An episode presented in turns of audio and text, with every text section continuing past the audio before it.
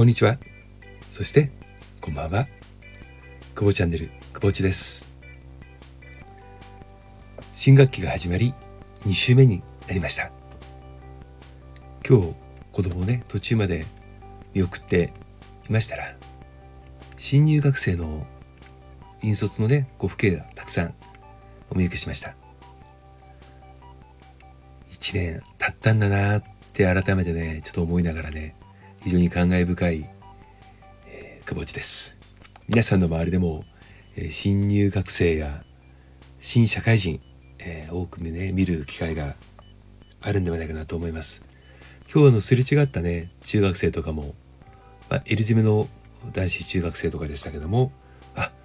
新入学生だねって思う、ね、綺麗なまだ学ランを着てね、うん、頑張れって 勝手にクボッチはね、えー、心の中で応援をしていました。一人ね、女子中学生が通りすがりにおはようございますって挨拶をしてくださってね、はあ、気持ちいいですよね。おはようございますってこちらも返しましたけども、うん、こうやって朝、近所にね、えー、挨拶ができる子っていいなって思います。皆さんの周りではね、まあ今防犯上の問題もあるから非常に世知辛い世の中ですけれどもやっぱり挨拶ってね気持ちいいですよね。挨拶をされて不快な人間って、まあ、中にはいるのかもしれませんけれどもやはり挨拶というものは心を軽くしてくれる魔法の言葉だと久保っちは思います。さて、えー、先日放送分でねご案内をしました通り話し方トレーニングを受けてまいりました。はい。えー、話し方トレーニング。私は実は生まれて初めての体験だったわけですけども、受けられた方はね、あの、お分かりになると思いますが、まず最初に自己紹介をね、するんですが、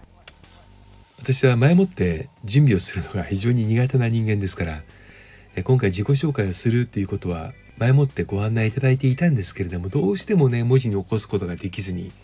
当日を迎えてしまい30秒間という時間をいただいたんですけれども恥ずかしながらちょっとあのグタグタに なってしまいました。うんまあ、そのせいっていうわけではもちろんないんですが「えー」というねこの言葉と言葉の間にね入る不快な音があの後で聞き返してみて多いなって思いましたねそして焦ってくるとね当然喋るスピードも速くなりますからだんだん何を喋っているのかが分からなくなるというねことってママにしてあるじゃないですか。うん、話すことに対しては抵抗感がなくそれほど今まで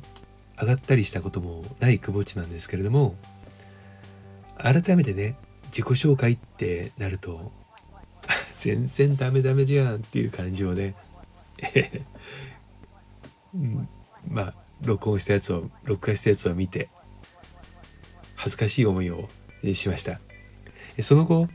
表情筋のトレーニングであるとかあとはこの声の質によるねまあなこういった声は何人向けですよとかいうこともご教示いただいて。で何よりもやはりお届けをする聞いていただくっていうことに対してどのようにね間を設けてお話をしたらいいのかと。いうことについて特にね勉強させていただきました。発声練習、まあ、トレーニングをね日々のトレーニングということも教えていただきました。これ口、まあ、ベロを使ってやるやつなんですけれどもねこれがしんどくてもう釣りそうですね。もうつほぼ釣ってましたね。えっとほぼ釣ってました。もう痛い辛い。まあこれやっぱりいかに使ってないかですよ。普段ね。でカラオケとかも行かなくなって久しいですから歌うって言ってもね子供とちょっと歌ったりするぐらいでやはり大声で歌わないとするとオクターブでワンオクターブ上とかワンオクターブ下とか声のね声域が狭くなってるんですよね、うん、やっぱり歌わないとね。で自分のそのこう話をしている時に楽な音階とどこまであの音階を上げれるのか下げれるのかといったこともトレーニングをしていただいたんですけれどもまあ低い音階がなかなか出ない最初。高い声域ももちろん出ない。で約60分のトレーニングだったんですけれども後半戦はね下がね1.5ぐらいまで下がってさらにもともとよりもね。で上もワンオクターブ上までは、まあ、無理なくね出るようになってきました。60分ですごいなってね改めて思いましたね。うん。喋り方って本当に大事。でも難しい。だからプロの方にね見ていただいて自分の癖というものを改めてねそれこそ俯瞰的に見て把握してで改善すべき事項ということは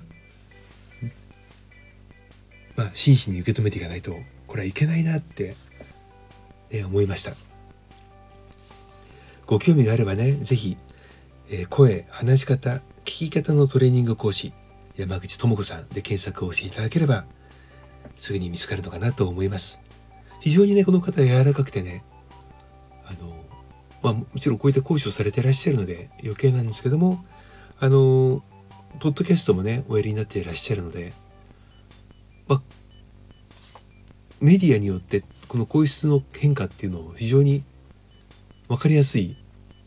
うん、分かりやすく教えていただけるんですよね。研修にはこういった声質がいいです。で、ポッドキャストや、まあ、ワンオワンでのね、こういった、え研修、トレーニングではこういった話し方。で、この声質の場合はこういった効果みたいなこともねお話をしていただきましたのでこれぜひね皆さんあのご興味をお持ちでなられたら検索をしていただいて体験してみたらいかがかななんて思いました。はい、今日はくぼっち人生初の発声トレーニングを受けるをお届けしました。それではまた、くぼっちでした。